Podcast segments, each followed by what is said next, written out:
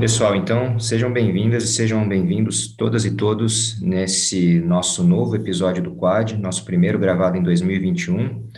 Hoje a gente tem o prazer de receber Carlos Rittel. O Carlos ele é Senior Fellow no IASS em Potsdam, na Alemanha, e é membro de conselho de quatro organizações brasileiras, Uma Gota no Oceano, Fundo Socioambiental Casa, Amigos da Terra Amazônia Brasileira, Governos Locais pela Sustentabilidade. Carlos é também membro fundador associado do Centro Brasil no Clima e do Laboratório do Observatório do Clima. E no Observatório do Clima, ele foi secretário executivo por mais de seis anos. Carlos, muito obrigado por participar dessa nossa conversa aqui hoje. Olá, Flávio e Túlio, um prazer. Muito obrigado pelo convite. É ótimo estar aqui com vocês. E, Carlos, a gente já começa com um panorama um pouco mais amplo, né? Talvez para iniciar de maneira talvez mais abrangente, com a conversa que a gente vai ter hoje, em especial sobre uh, Amazônia, questões ambientais no Brasil, um pouco de energia na região, né? De maneira geral, Carlos, como é que você enxerga esse momento que o Brasil está vivendo em relação ao meio ambiente? Eu sei que é uma pergunta muito ampla e depois a gente vai afunilar, mas como o Brasil tem lidado com questões ambientais recentemente, como que você enxerga essa atualidade? Olha, Flávia, eu diria que é o, é o, pior momento desde a redemocratização do Brasil. A Constituição de 88, ela, no seu capítulo, seu artigo 225, né, ela tem, trata do meio ambiente, do direito ao meio ambiente equilibrado de todo brasileiro, de toda brasileira. E a partir da Constituição de 88, a gente teve muito progresso em políticas, em governança é, é, socioambiental no Brasil. Uh, política de resíduos sólidos, de, recursos hídricos, política nacional sobre de meio ambiente, política nacional sobre mudanças climáticas, uh, e com espaços de participação, inclusive, para a formulação de políticas públicas uh, não perfeitos, imperfeitos, com problemas, com conflitos, com diferentes visões, mas sempre no momento em que havia diálogo entre governo e sociedade, diferentes setores da sociedade. Né?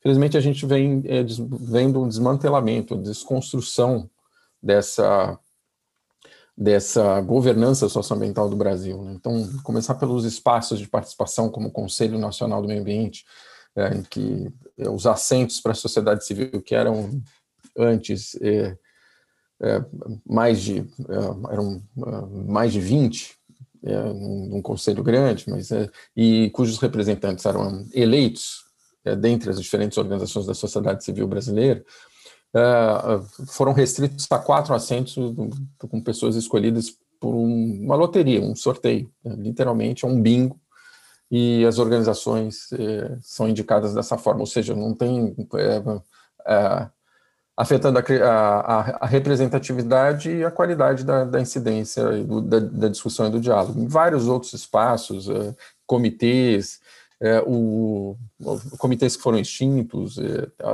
essa a participação da sociedade civil no diálogo direto com o governo federal, ela, ela ou inexiste ou perdeu muito, muita qualidade.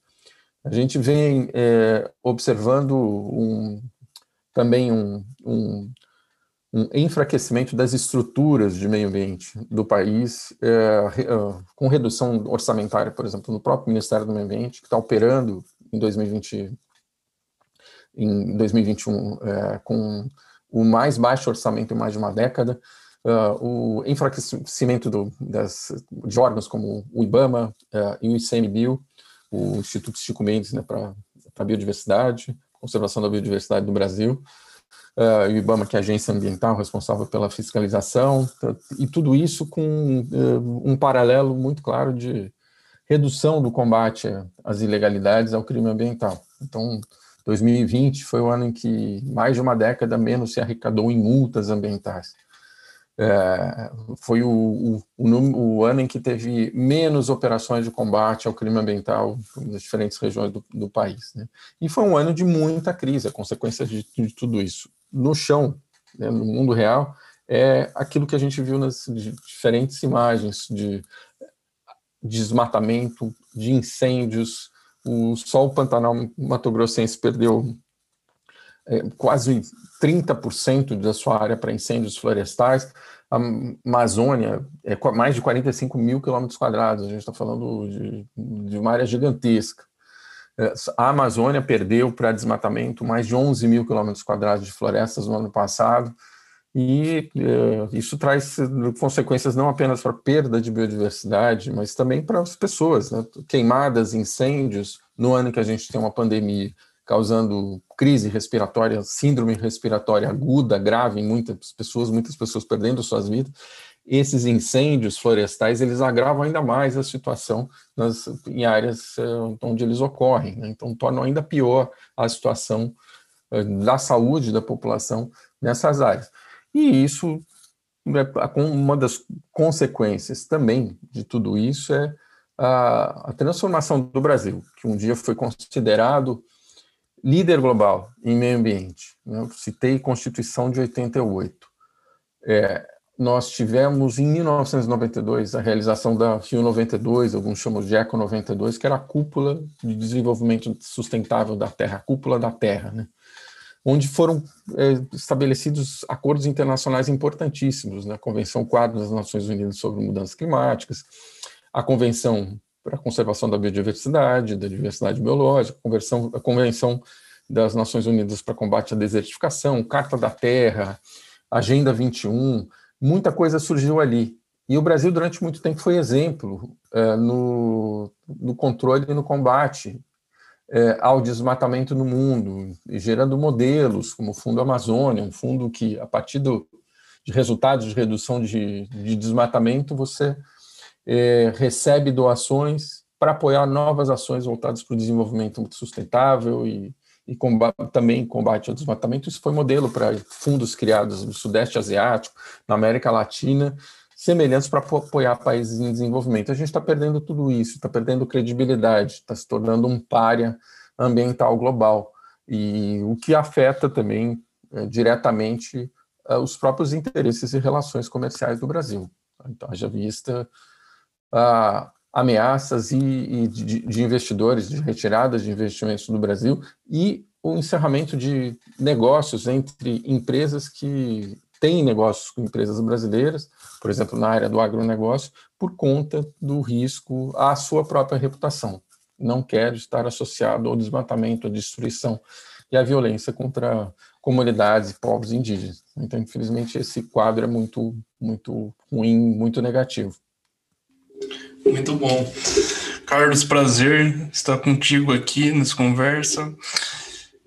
Seguindo nessa lógica ainda, principalmente nessa parte final, em termos de imagem internacional do Brasil, é, até que ponto você acredita que já na prática o Brasil está sendo afetado em termos tanto diplomáticos quanto comerciais? Ano passado a gente presenciou uma batalha de discursos entre o presidente Jair Bolsonaro e a sua contraparte francesa, Emmanuel Macron. Uma troca de denúncias chegando até o mais baixo nível em termos de diplomacia. Você acha que já, o Brasil já, já está sofrendo algum tipo de retaliação em termos práticos nesse sentido? Ou é, ainda está no campo do discurso? Tem ainda muito uh, uh, dessa crise ambiental ela, ela se reflete numa crise nas relações diplomáticas do Brasil, e assim, objeto da minha pesquisa no IASS é o acordo comercial, capítulo de desenvolvimento sustentável, de, de, comércio e desenvolvimento sustentável do acordo comercial entre União Europeia e Mercosul, e esse acordo, ele, é, pelo menos as, os governos, quando assinaram o acordo em 2019, eles esperavam que o acordo fosse ou entrasse em processo de ratificação no ano passado. É, claro que a pandemia é, interfere, provavelmente teve impacto no, no, nos trâmites, no, no, processo de ratificação, mas o, algo que foi determinante é para que o, o, acordo não tenha entrado em processo de ratificação, discussão pelo Parlamento Europeu e, posteriormente, pelos parlamentos de diferentes países membros da União Europeia, foi a situação do Brasil, a dramática situação do Brasil, o aumento de quase 50% na área desmatada, destruída anualmente na Amazônia nos dois primeiros anos do governo Bolsonaro. Então, muito da crise ainda está nessas relações.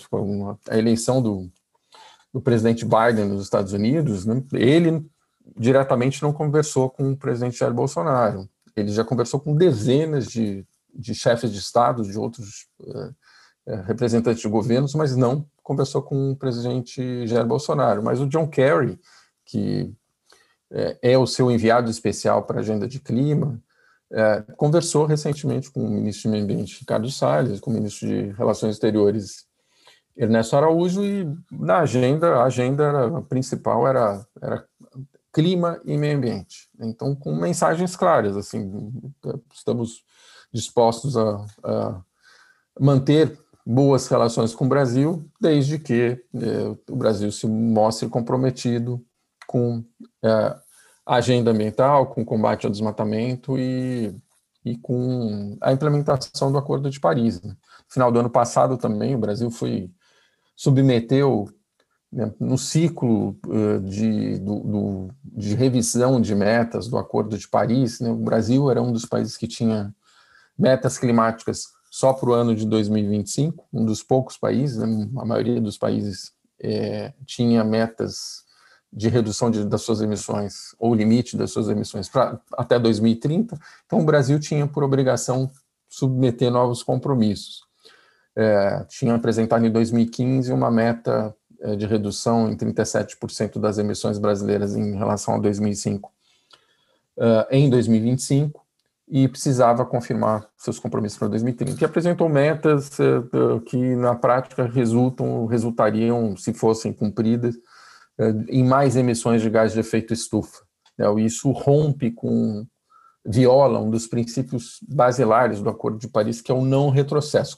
Toda meta nova ela tem que ser melhor que a anterior, tem que ser mais ambiciosa, tem que apresentar um corte mais maior de, de, emissões e não aumento das emissões. O Brasil fez o, o contrário, e isso repercutiu mal. Houve carta de organizações é, globais que trabalham com a agenda de meio ambiente, com críticas à, à posição brasileira, enviadas à, à secretária é, Patrícia Espinosa da, da, da Convenção Quadra das Nações Unidas sobre Mudança do Clima.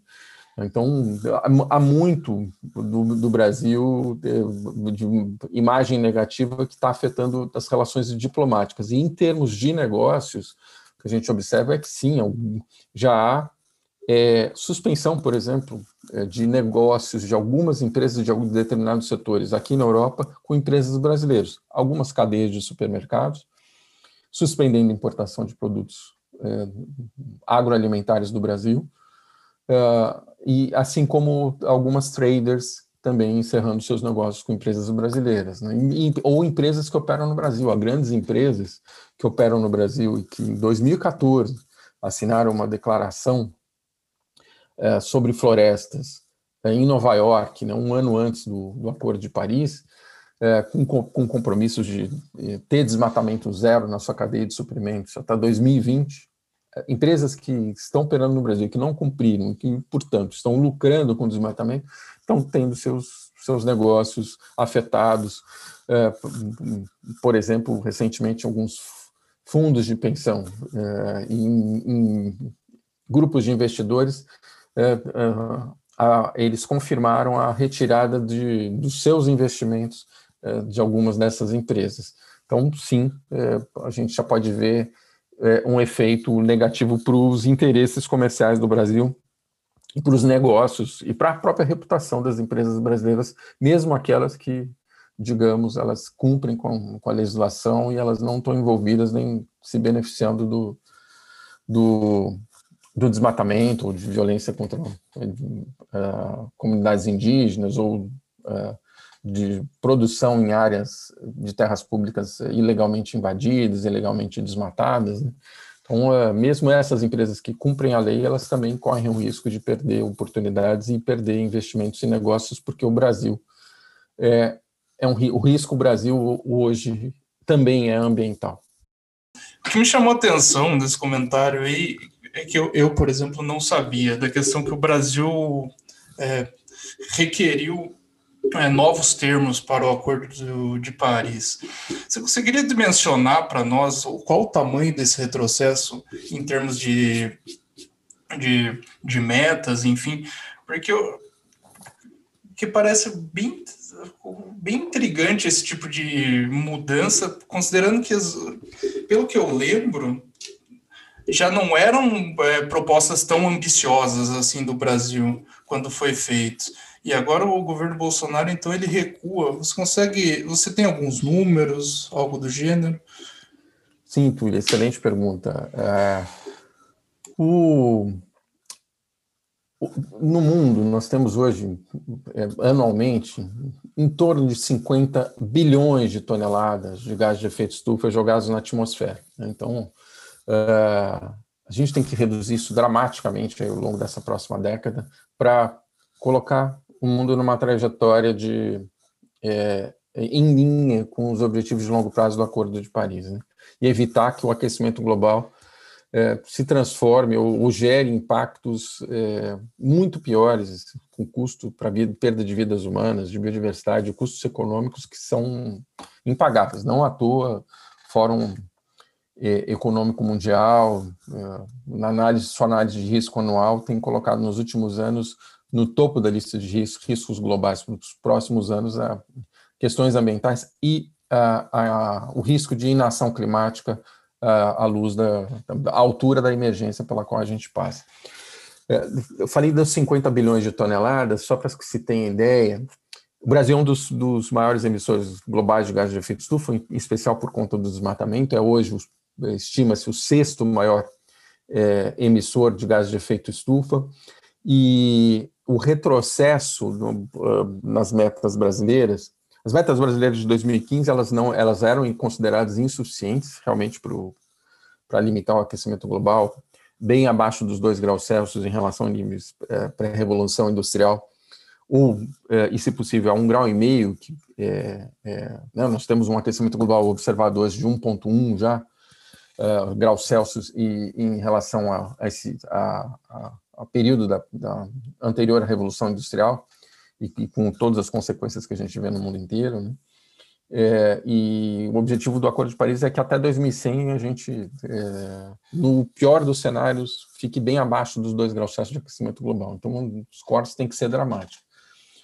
É, o, o, Brasil é, deveria é, estar numa trajetória descendente das suas emissões desde 2015, agora passando por 2025, chegando em 2030, no rumo do, do, do, que a gente chama hoje em dia de descarbonização da economia. Eliminar completamente as emissões, ou pelo menos as chamadas emissões líquidas. Aquilo que você joga para a atmosfera tem que, de, de, alguma forma, ser compensado por remoções.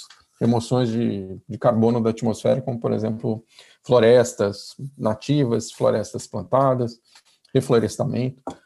É, o, as novas metas do Brasil elas poderiam representar, do ponto de vista de emissões, é, uma emissão adicional de mais de 3 bilhões de toneladas ao longo dessa próxima década. É uma França inteira em 10 anos. O que a França emite em 10 anos, 3,4 bilhões de toneladas, é, é, o que o Brasil poderia, está é, se dando o direito de emitir com essa nova meta. É, é o que a gente projeta.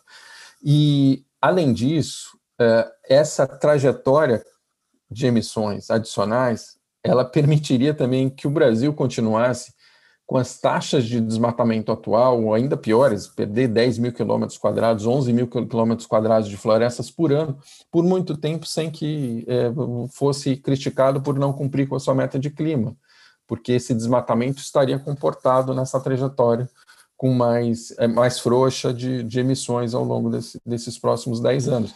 Então, isso tem, além do efeito que isso tem para a atmosfera, para o aquecimento global, é, no momento que o mundo precisa de redução, um grande país, um grande emissor, caminha no, na contramão, isso também tem efeito sobre é, países que é, não estão muito propensos a, a, a, a, ação climática, não tem interesse em reduzir suas emissões ou ou não estão construindo, colocando em prática políticas que vão levar à redução de emissões aí ao longo do, ao longo do tempo. Então, o, o, o exemplo do Brasil, o mau exemplo do Brasil, pode ter impacto sobre o, a redução da ambição climática de outros países.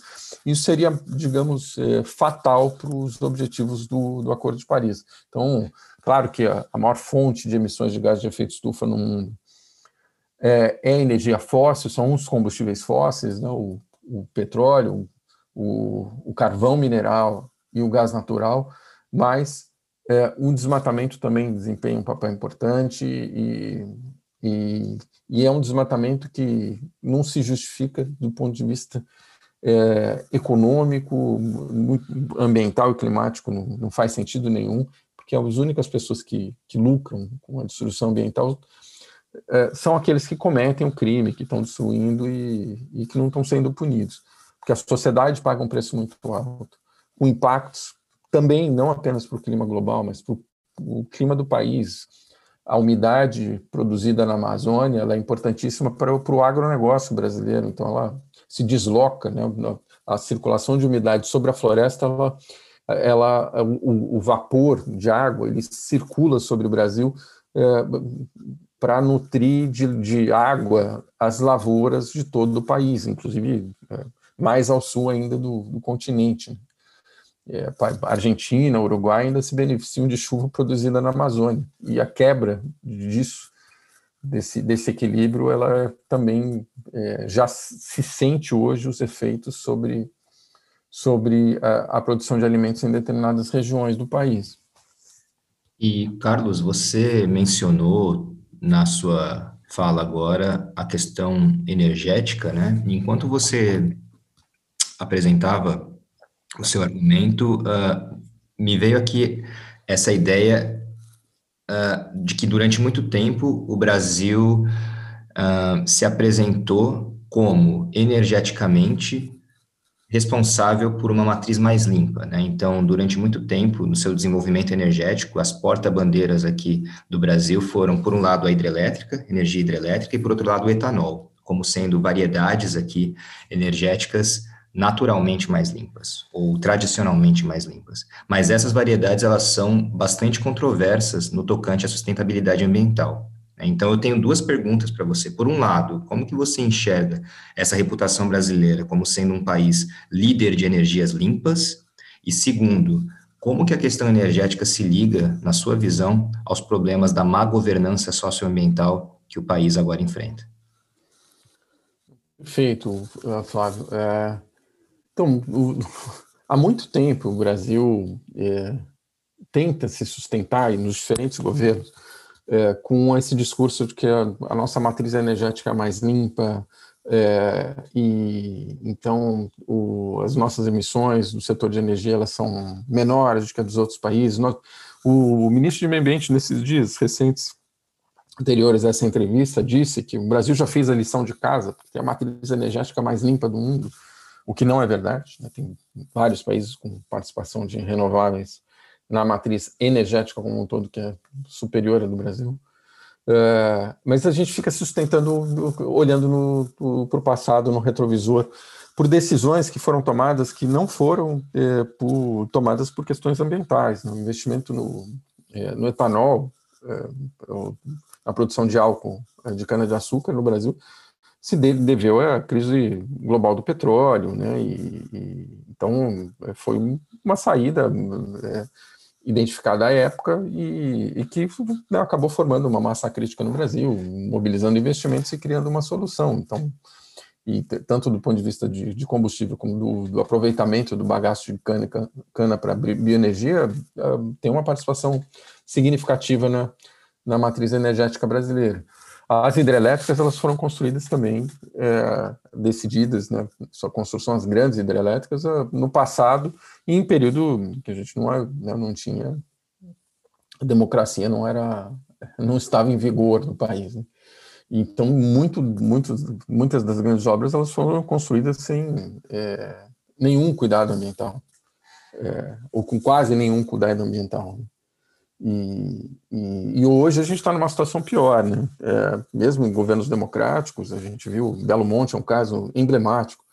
Neste exato momento, Belo Monte, uma obra que custo, de custo superior a 30 bilhões de reais, é, no final do ano passado, o rio Xingu, é, com seu nível muito baixo, né, ele teve uma parte do seu curso quase que praticamente interrompido, que é a parte do desvio da água para geração de energia, é, provocando um impacto imenso nas comunidades locais, né, populações indígenas, comunidades ribeirinhas que vivem no, estado do Pará e que dependem do rio não apenas para sua subsistência, como também para o seu deslocamento. As estradas na Amazônia são, são os rios. Na falta de água, você tem uma altíssima mortalidade de peixes, essa mortalidade de peixes vai ter impacto em cadeia na, na biodiversidade local e é, para a dieta das, das pessoas. O peixe é um componente importantíssimo para a dieta de populações é, na Amazônia, não apenas populações indígenas, mas populações ribeirinhas e para o Amazônia em geral. Morei 14 anos na Amazônia e o peixe é, é parte do, da dieta semanal da, das pessoas. Né? É importantíssimo componente, fornecendo uma, uma série de nutrientes esse rio, uma parte do rio, ele praticamente morreu. A gente está falando, está falando de um, um, rio pequeno, a gente está falando do rio Xingu, um dos maiores rios da bacia amazônica, da, da parte sul da bacia amazônica, um dos maiores.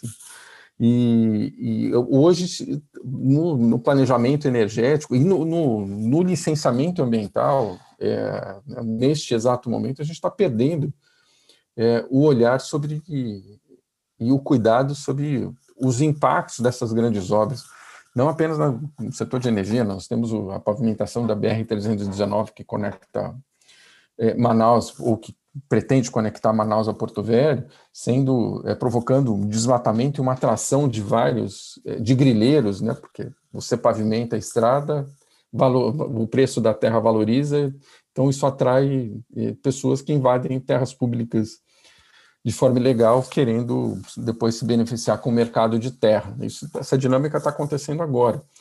É, o governo tem tá discutindo grandes eh, projetos hidrelétricos, nas as, as, barragens, Belo Monte é cheia de problemas, é, as barragens do, do Rio Madeira, né, Santo Antônio em geral, as usinas hidrelétricas do Rio Madeira, elas causam inúmeros problemas ambientais, só que elas ainda são a fio d'água, né, então você não tem os grandes reservatórios como você tem, como você tem no sul do Brasil, em Itaipu, e você tem em Balbina, né? é, no, no, Amazonas, a, a, norte de Manaus. É, uma, uma, área inundada gigantesca de florestas, é, matou floresta numa, numa região de planície. Né? É, então, é, assim, é um desastre ambiental de dimensões absurdas.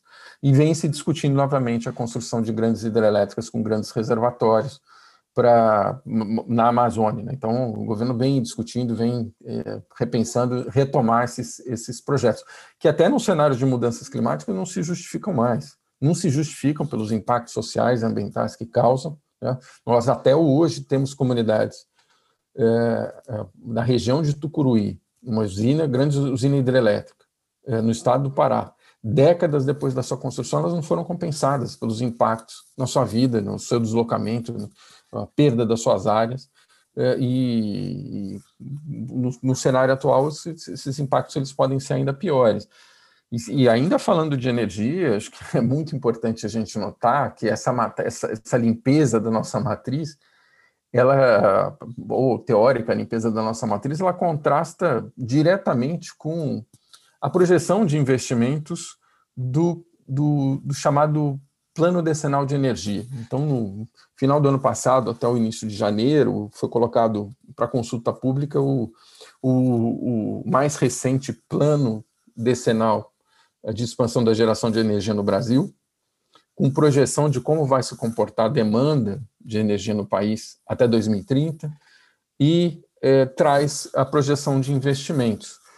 Uh, há alguns anos atrás, a gente já, já via com preocupação, né, já olhava com preocupação, quem trabalha com meio ambiente, energia, é, a, a, tendência de aumento de, de investimentos em combustíveis fósseis. E nessa época a gente estava é, com projeções para esse cenário de 10 anos de, de 70%, 71% dos investimentos projetados é, para o setor de combustíveis fósseis. Aumentou muito depois da, do, digamos, do pré-sal, do início da, da exploração de petróleo no pré-sal.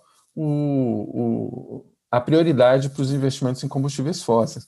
No ano passado, no, no chamado PDE 2029, Plano de Expansão de Geração de Energia no Brasil para até 2029, a gente já tinha mais de 77% dos investimentos totais para o setor de energia no Brasil projetados para petróleo e gás natural.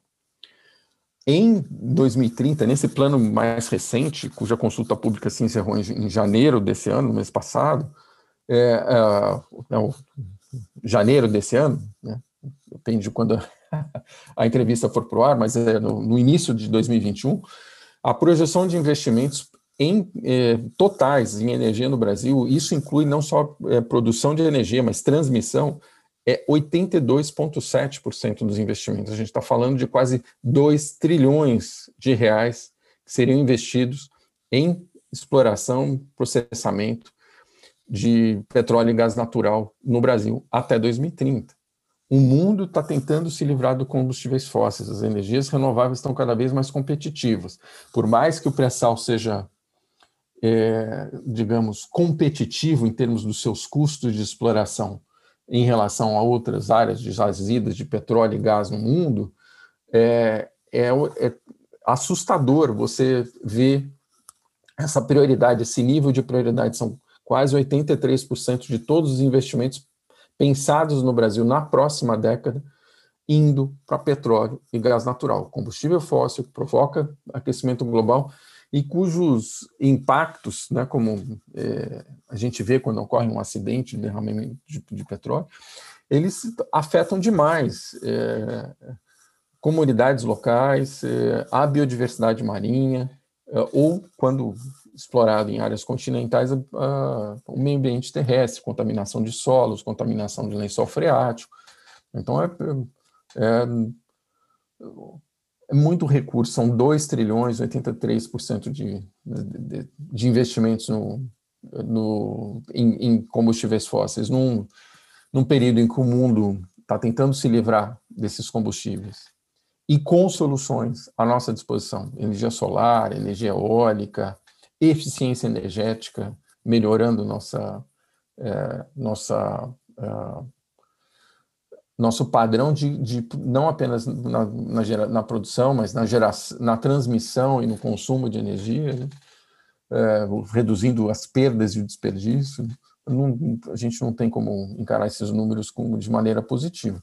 E, além disso, ainda tem né, o sonho, é, esse sonho militar do Brasil, essa, é quase um fetiche, muitas vezes, de, de retomada de investimentos em grandes usinas nucleares. Né? Algo do que também é, boa parte do mundo, inclusive aqui na Europa, né, a gente está num país, Alemanha, você, Flávio, é, é, que vem descomissionando suas usinas nucleares, e, e a gente ainda é, corre esse risco de ver é, essa, essa energia cara e cheia de riscos voltando à pauta no Brasil. A energia do Rio de Janeiro, boa parte dela é vem da, das usinas de Angra, Angra 1 e Angra 2, e essa usina ela tem custos altíssimos e só chega à casa das pessoas a um custo que seja pagável, porque tem muito subsídio, ou seja, tem muito é, recurso público é, para sustentar um, negócio que é, também não se justifica e que gera impactos na Bahia, região de Caetité, que é uma onde tem jazidas de urânio, os problemas, os casos de câncer é, são se multiplicam em função dos impactos da exploração de urânio. E Carlos, você falando da Amazônia e pensando na Amazônia de uma forma mais regional agora, é, eu fico me perguntando como ligar a questão da liderança brasileira e desse ocaso brasileiro como líder ambiental com o trabalho cooperativo numa Amazônia internacional. Né? Porque a Amazônia, apesar de ela ser territorialmente, majoritariamente brasileira, talvez, né, por país uh, que compreende unitariamente essa floresta, ela compreende mais oito países além do Brasil. E isso me remonta à celebração do Tratado de Cooperação Amazônica, lá em 78, né, e aí a lista dos países, né, Bolívia, Brasil, Colômbia, Equador, Guiana, Peru, Suriname e Venezuela. Né, a França, pela Guiana Francesa, não participou dessa assinatura. E segundo o próprio site da OEA, o tratado ele é, e eu vou abrir aspas aqui, um instrumento jurídico de natureza técnica que visa a promoção do desenvolvimento harmonioso e integrado da bacia como base de sustentação de um modelo de complementação econômica regional que contemple o melhoramento da qualidade de vida de seus habitantes e a conservação e utilização racional de seus recursos. Fecha aspas. Então, como que você enxerga a governança socioambiental da região amazônica, dado que ela é uma floresta multinacional? Que papel os demais países sul-americanos têm desempenhado ou deveriam desempenhar para avançar a proteção da Amazônia de forma cooperativa?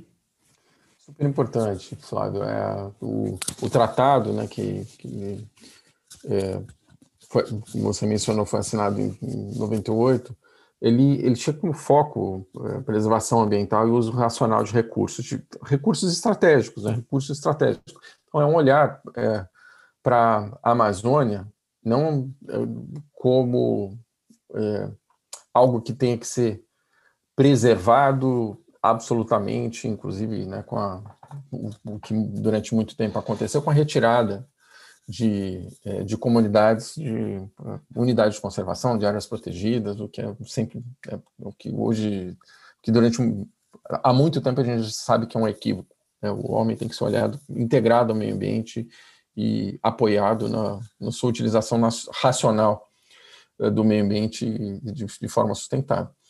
É, a gente está vendo hoje, é, em muitos casos, no, no caso do Brasil, é, um, um olhar para a região amazônica que, que era o de 1950, 1960, dos tempos da ditadura, de mais de 50 anos atrás, que era assim, algo a ser é, conquistado e meio ambiente como obstáculo ao desenvolvimento da região. É, enquanto isso, uh, você tem uma série de atores, inclusive com apoio de alguns dos governos da região, pensando justamente na Amazônia como um componente estratégico para desenvolvimento regional e pensando em modelos de desenvolvimento que levem em consideração a riquíssima biodiversidade e o uso dessa biodiversidade de forma sustentável. Então, quando a gente nesses últimos anos, algumas é, palavras novas surgiram no vocabulário de alguns governantes, inclusive no, governo brasileiro, é, mas na prática não, não houve muito é, é nenhum avanço nesse sentido, mas nem se falando de bioeconomia, né? a economia em que a biodiversidade é central. É, o diálogo entre os países da, da bacia amazônica, ele, ele passou durante muito tempo sobre é, buscas de novos modelos é, de atração de investimentos é, que pudesse apoiar os países a se beneficiar daquela riqueza. Alguns países estão caminhando nesse sentido, inclusive no diálogo entre entre Estados Unidos, nova administração Biden, alguns dos governos da região, é, Colômbia, Peru, é, por exemplo, é, vem se falando em, em, em, apoio a atividades econômicas sustentáveis na região. Foi essa a tentativa de diálogo entre John Kerry, o, o Ricardo Salles e, e o, o Ernesto Araújo também. É, só que né, ele saiu de lá ouvindo assim: olha, se vocês nos derem dinheiro, a gente preserva a floresta. Não, você não senta na mesa sem ter resultados para mostrar, exceto aumento de desmatamento, é, queimadas e, e destruição, é, cobrando dos outros apoio para você, sem demonstrar é, que você é digno de confiança. Então, não é assim que se senta à mesa para um diálogo é, com, maior, com a maior economia do mundo. É, além de, dessa questão importante, que vai ser estratégica para todos os países da bacia amazônica, é, na sua, nas suas relações comerciais, não apenas com os Estados Unidos, mas com o mundo, né? É, o, o, há vários outros atores que vêm falando do, do, de um modelo de Amazônia 4.0, é, que é aquele que integra é, não apenas um novo olhar sobre é, sobre a região e sobre os recursos naturais de forma estratégica, mas ele, ele traz, alia o conhecimento das populações locais sobre a biodiversidade ao desenvolvimento tecnológico. Então, é, é o conhecimento tradicional parceiro do, do conhecimento científico e tecnológico, e isso é, permitindo é, a construção de, de, caminhos e soluções é, que melhorem é, a própria situação econômica, mas com prioridade para as comunidades e para a população amazônica. Né? Então, na Amazônia brasileira, você tem, é, hoje em dia, quase 30 milhões de habitantes. Né? E boa parte dessa, dessa população, embora muita, uma, uma parte significativa more nas capitais, em áreas urbanas, uma boa parte dessa, dessa população ainda vive no interior.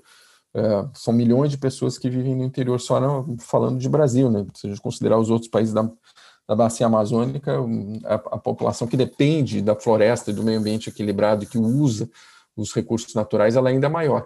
Então tem muita gente já produzindo conhecimento, cientistas é, dialogando com sociedade civil, com governos locais, visando a construção de novos modelos de desenvolvimento eh, e de novas eh, oportunidades de desenvolvimento com base nesse conhecimento, nessa na junção de saberes. Então, a tecnologia de ponta com o conhecimento eh, secular ou milenar das comunidades sobre os diferentes recursos. Né? Então, a, maior é, fonte de biodiversidade, na né? maior é, área de biodiversidade do planeta, que é a Amazônia, ela pode e deve ser olhada é, de maneira absolutamente diferente com, é, com aquilo que muitas pessoas é, às vezes se referem como se fosse um mato. Né? A mata amazônica, a floresta amazônica, muitas vezes é, é, o, é o mato a ser tirado do caminho. É esse o modelo que está em vigor agora no Brasil, é essa visão sobre a Amazônia. A Amazônia é algo a ser vencida e não é, um ativo é importantíssimo para um novo modelo de desenvolvimento no momento em que o mundo vive crise planetária, é, é ambiental, crise planetária climática é, e cada vez mais, entre outros, também escassez de água. Estamos falando da maior bacia hidrográfica do planeta. Então, maior fonte de biodiversidade, maior fonte de é, maior reserva de, de recursos hídricos do, do planeta e a, a gente pode e deve seguir um caminho diferente. E acho que o momento é, atual ele não é muito, infelizmente, positivo é, para é, evolução do diálogo no âmbito do, da, da, da OTCA, né, da Organização do Tratado de Cooperação Amazônica, em função de diferentes caminhos aí que vêm sendo tomados por, é, pelos governos em, em, em, contradição e contrários aos próprios objetivos do tratado mas outros países que não o Brasil estão, estão dialogando né? E estão é, tentando é, fazer aquilo que o Brasil fez durante algumas décadas, inclusive quando é, mostrou que era possível crescer sua economia com redução do desmatamento. Muito boa a explanação, Carlos. Seguindo ainda nessa discussão da região amazônica, sobretudo da região norte brasileira como um todo. É, agora com a pandemia, ficou ainda mais público, né, nos, olhar, nos olhares da população no geral, não que não tenha sido antes, né, publicizado pela TV, jornais, os inúmeros problemas em termos de infraestrutura da região norte. E também as dificuldades para acesso às populações remotas, que inclusive você mencionou um pouco tempo atrás. E daí vem toda uma discussão sobre isso por causa das diversas percepções, inclusive de como compreender o espaço amazônico que você citou, né? Como a ditadura, por exemplo, via, como uma região a ser conquistada, enfim. Então, considerando os inúmeros é, problemas ambientais desses grandes empreendimentos, como foi a Transamazônica, em biomas como a Amazônia, e o grande dilema entre a integração territorial brasileira e a integração da população para com o Estado brasileiro, e, obviamente, a preservação do bioma amazônico, como que você enxerga uma solução para sanar esse tipo de problema de forma sustentável, sem afetar tanto o bioma amazônico? É, é, muito difícil, eu sei, mas gostaria de saber um pouco qual que é a sua visão sobre esse dilema como um todo. Você tocou num ponto importantíssimo. Eu morei 14 anos em, em Manaus, no estado do Amazonas, né, que é o maior estado do Brasil. É, a gente está falando aí de é, um milhão e meio de quilômetros quadrados no único estado. É, havia é, em algum a distância entre Manaus e algumas cidades do, do, interior, se você leva em consideração o curso dos rios, chega a 3 mil quilômetros. Então, uma pessoa que tem, tem que se deslocar por rio da, do seu interior é, até a capital do estado, Manaus, vai levar dias, às vezes uma semana para chegar é, de barco, descendo os rios de barco. E depois mais tempo para subir os rios de barco, porque contra o fluxo do rio, mesmo né, numa, numa região de planície, né, planície amazônica, é, é, você leva mais tempo subindo o rio do que descendo. É, e, de fato, é, é necessário oferecer meios é, para que a, a, a, população ela tenha acesso, acesso à, à, educação de qualidade, à saúde de qualidade, quando precise, no caso de uma crise como a, a da pandemia, da Covid, é, se deslocar para um, um local que tenha mais estrutura, é, fazer isso de maneira rápida, né? É, houve dezenas, dezenas de pessoas que tiveram que se deslocar em pequenas canoas e em barcos para chegar no hospital mais perto, e esse hospital mais perto, às vezes ele estava, era um posto de saúde, nem era um hospital, e estava muito distante, né? é, é, a horas de distância, 10, 12 horas de distância. É, essa é uma realidade. É, a Amazônia teve, passou por processos interessantíssimos de zoneamento ecológico econômico. Então, zoneamento ecológico econômico é olhar para a região e te, entender é, onde há é, população, comunidades, né, qual é a estrutura, a infraestrutura existente, definir prioridades de uso da terra para diferentes fins, entre eles a conservação ambiental, para fins de conservação da biodiversidade, mas conservação também dos chamados serviços ecossistêmicos, entre eles a água. Água importante para abastecimento humano, água importante para abastecimento das lavouras, água uh, importante para o equilíbrio do clima.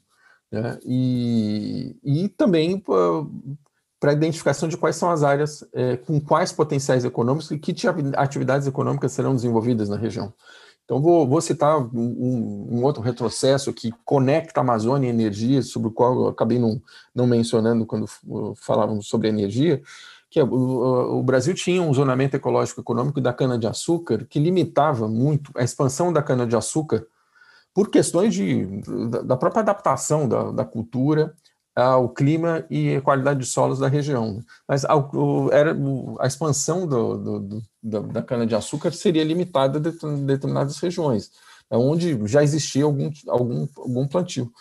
Esse, esse zoneamento ecológico econômico ele foi extinto. É, significa que não apenas na Amazônia, mas também em áreas do, é, das, das bacias que alimentam o, o Pantanal sul-mato-grossense, né, o Pantanal, é, que é a área alagável, mais, a maior área alagável do, do mundo, é, elas estão ameaçadas hoje é, pela, por uma nova atividade, por, pela expansão da atividade de produção de, de cana-de-açúcar.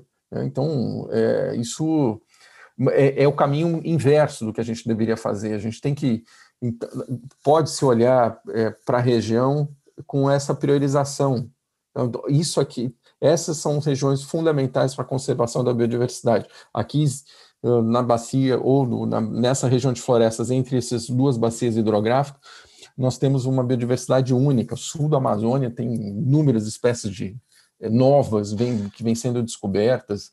Uh, nos últimos 20 anos, nós tivemos eh, eh, acho que mais de uma centena de novas espécies descobertas de, de, de de fauna e flora, um novo gênero de primatas foi descoberto nos anos 90 na, na região amazônica, o que não, não, acontecia em pelo menos 100 anos no, no, mundo inteiro. Então, essas áreas têm que ser preservadas, tem que se é, apoiar o, o, uso sustentável pelas comunidades locais, que vivem ali de maneira equilibrada, elas têm que ser apoiadas a permanecer ali vivendo e com acesso à educação de qualidade, à saúde de qualidade, etc., mas com com a conservação daquele ambiente. Outras áreas onde você tem atividades consolidadas, por exemplo, a Amazônia tem, é, do que foi desmatado nos últimos 30 anos, a Amazônia tem 86% da área. A gente está falando de duas Alemanhas inteiras, né? Então, uma área gigantesca de, de florestas que foi desmatada nos últimos 30 anos, 86% dessa, dessa área ou é ocupada hoje por pastagens de baixíssima produtividade, um boi para 10 mil metros quadrados de pasto, em média, ou menos do que isso, ou foi abandonado, 63% da, daquilo que foi desmatado nos últimos 30 anos encontra-se hoje completamente abandonado. Então, expansão, pra, por exemplo, para a produção de alimentos ou para outras atividades econômicas deveria acontecer ali, com uma recuperação de solos, com atividades de manejo de solo, pra, né, é, mas viabilizar atividades econômicas ali, não continuar desmatando, desmatando, exaurindo o solo de seus nutrientes e abandonando aquela área para uma atividade de baixíssima eficiência que simplesmente provoca destruição e, e só gera lucro para quem é, se é, lucro para quem vive né, promovendo esse tipo de atividade. Então, para o olhar integral sobre a região, é fundamental a gente retomar o, o zoneamento ecológico econômico ou essa, essa, essa lógica de zoneamento ecológico econômico. E no caso, por exemplo, de expansão de infraestrutura, ou, planejamento de infraestrutura, que é importante para a região, para conectar a região, para é, assegurar é, energia de maneira sustentada para as populações locais, isso tem que ser feito com o que a gente chama de é, abordagem ecológica integrada. Né? Então, você não olha única e exclusivamente o empreendimento, você olha onde ele se insere, qual é a realidade local, o que, que existe de, de, de comunidade, de pessoas é, vivendo ao seu redor e de que forma aquele empreendimento ele pode vir a impactar a vida dessas pessoas. É, e até onde vai esse impacto? Então, quando você constrói uma estrada, você não avalia única e exclusivamente o, o efeito do desmatamento na beira da estrada, mas você avalia a dinâmica econômica que vai levar a uma ocupação mais intensiva se você promover o asfaltamento ou, ou a abertura de uma nova estrada. Se você constrói uma, uma hidrelétrica, é da mesma forma. Que, o que, que essa dinâmica de, de, de de ocupação ou de atração de, por exemplo, de populações de, de áreas carentes para a região vai pode gerar de impacto para uh, para por exemplo Belo Monte Altamira foi durante algum tempo o município com um dos maiores índices de, de violência no Brasil por conta da, do, do, da atração de, de pessoas muito pobres procurando emprego fugindo dos bolsões de miséria, por exemplo, do Nordeste, e ao mesmo tempo daqueles que tinham interesse econômico na grilagem de terra, etc. Então, os índices de violência eram altíssimos. É esse olhar é, é em que você é, equilibra a economia, o meio ambiente e olhar sobre as pessoas é, é fundamental. A gente está é, exatamente na contramão. Pessoas, florestas, biodiversidade, serviços ecossistêmicos, meio ambiente, está tudo sendo deixado de lado para um desenvolvimento a qualquer custo. Isso é receita, infelizmente, para um desastre, que a gente já está vendo. É interessante, né, pensar como que essas lógicas de compreensão e também do uso do espaço amazônico são bem distintas, né?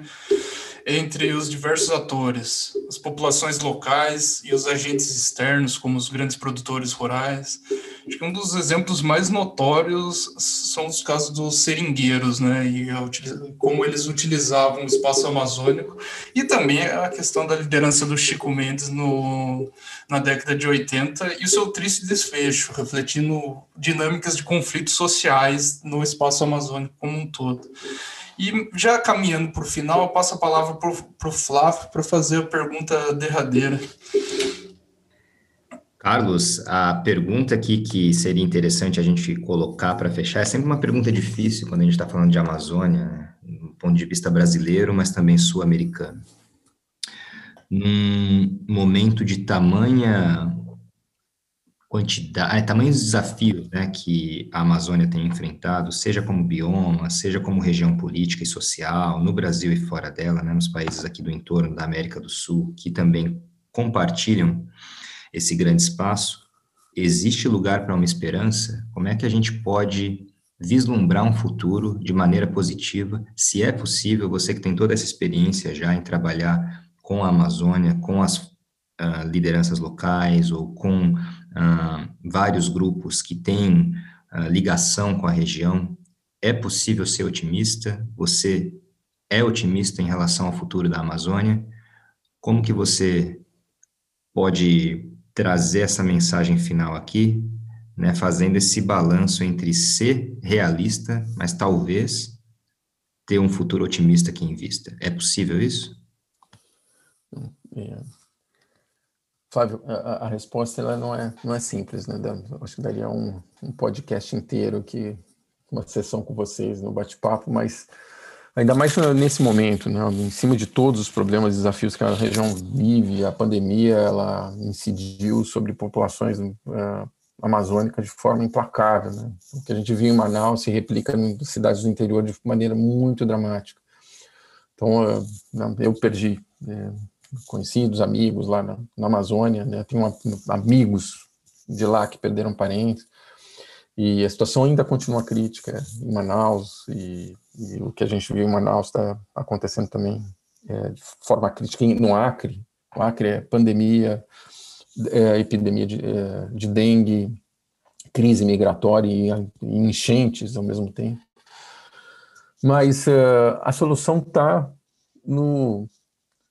Tem muita gente trabalhando é, para um, caminhos diferentes tem uh, inúmeras uh, comunidades uh, que, eh, que têm modelos de, de desenvolvimento, de uso do, dos recursos naturais de forma equilibrada e que, e, e, por exemplo, inclusive com o manejo dos recursos, o, o Túlio citou Chico Mendes, né? eu conheço a área conheci, tive o privilégio de conhecer a área onde o Chico Mendes eh, nasceu e, e, se criou, onde ele se criou e eh, familiares dele, que hoje manejam, é, inclusive, a madeira numa lógica assim, se eu vou cortar uma, uma árvore aqui para fazer tábua para construção da minha casa, eu só corto ela se eu tiver uma mãe, duas, duas filhas e quatro netas. Né? Então, só vou cortar a mãe, que é a árvore maior, se eu tiver da, da mesma espécie duas árvores, filhas e quatro árvores menor,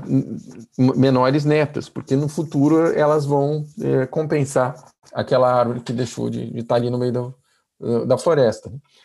Tem muita solução assim, e tem muita produção de conhecimento no Brasil. A Amazônia tem instituições científicas de, é, de excelência, universidades nos diferentes estados. Tem o Instituto Nacional de Pesquisas da Amazônia, onde eu tive o privilégio de fazer meu mestrado meu doutorado tem o Museu Paraense Emílio Guild, uma série de outras instituições com corpos de pesquisa, com pesquisadores é, olhando para a Amazônia com, com esse, é, não apenas como fonte de, de conhecimento, de um conhecimento acadêmico, mas como parte da solução de um, novos modelos de desenvolvimento. Tem muitas organizações locais, organizações da sociedade civil trabalhando para é, esse, esse, esses novos caminhos também. Né? Então, você tem institutos, é, organizações da sociedade civil, que são instituições que estão produzindo conhecimento também sobre a região, trabalhando em parceria com comunidades locais, é, para é, mostrar que, que há alternativas. Então, populações indígenas, você tem cada vez mais é, é, representantes indígenas indo para as universidades, fazendo cursos de pós-graduação, é, recentemente a conclusão de doutorado de, de, é, de estudantes indígenas em universidades da Amazônia. É, nós temos uma parlamentar indígena, Joênia Wapichana, de, é, de, de Roraima, é, é, no, no, parlamento brasileiro, importantíssima é, representante, trazendo a voz dos indígenas, criou uma frente parlamentar de defesa dos direitos dos povos indígenas, e tem inclusive muitos atores do setor privado que estão preocupados e estão sentando à mesa com os diferentes atores, com governadores da região, que tem o desafio né, de promover uma recuperação econômica, e essa recuperação econômica deveria seguir um caminho mais sustentável. Então, tem um ambiente propício ao diálogo. É lógico que o governo federal ele é, ele é determinante no, no rumo em que as coisas vão tomar, né, decisões políticas, mudanças de políticas, tentativa de abertura de, de terras indígenas para o agronegócio, para a exploração de minérios, é, que o governo vem tentando fazer, isso é, pode ter, ser dramático, inclusive, para a sobrevivência de determinadas populações, não apenas da floresta. Mas tem a esperança está é, em quem quer fazer diferente, quem sabe que é possível fazer diferente, sejam as populações indígenas, que já, né, historicamente já mostraram que é possível viver de maneira equilibrada com a floresta, sejam cientistas, as comunidades locais e algumas representantes do setor privado que estão sentando com todos esses e discutindo um novo caminho é, para a região. O, com, então dá para ter esperança, mas a esperança ela, ela, ela depende uh, uh, da Amazônia tocar o coração de todo mundo também e no momento de decisão de voto lembrar é, que a, aquele ambiente que às vezes é distante das pessoas que estão nos centros urbanos do centro sul e sudeste do Brasil, ela é também importantíssima para a sua vida. Né? Então, é, eu estava em São Paulo no momento em que é, os incêndios de 2019 eles provocaram a, quase a escuridão às três da tarde na cidade. Isso foi o momento em que a população dali acordou e falou: não é possível, essa fumaça vem da Amazônia. E era. Né? Os estudos demonstraram. Mas, então é, é importantíssimo que as pessoas elas se deem conta que na hora do voto é, é fundamental que a gente leve em consideração é, qual a visão é, de país e qual a visão que os candidatos têm para a Amazônia, seja os próximos candidatos a presidente, a governadores, governadoras e ao parlamento, ao Congresso Nacional. É, mas há, há, esperança, sim. A esperança está na, na junção do, do conhecimento tradicional com o, o, o saber, o, a tecnologia, o conhecimento científico, que olha para a Amazônia é, propondo um modelo completamente diferente, sustentável, no, com base no uso racional e com trazendo benefícios econômicos para a população local. É, a esperança está tá aí. Perfeito, Carlos. Carlos Rittel, então, muito obrigado pela sua participação aqui no Quad. Para todos aqueles que tiverem interesse em conhecer mais sobre o trabalho do Carlos, as publicações dele, a gente vai deixar o link aqui embaixo na descrição do episódio. E sigam sempre as publicações e os anúncios do Quad também nas redes sociais. A gente está no Facebook, no Instagram, no Twitter. É só procurar Quad Poder e Energia nas Relações Internacionais, que vocês vão achar bastante material, bastante entrevista e também muitas ideias que vocês tiverem, né, que a gente tem recebido também, por favor, mandem para a gente em contato arroba quadpodcast.org. Então, desejando aqui um bom começo de ano para todas e todos vocês, obrigado pela audiência e a gente se vê na próxima. Tchau, tchau.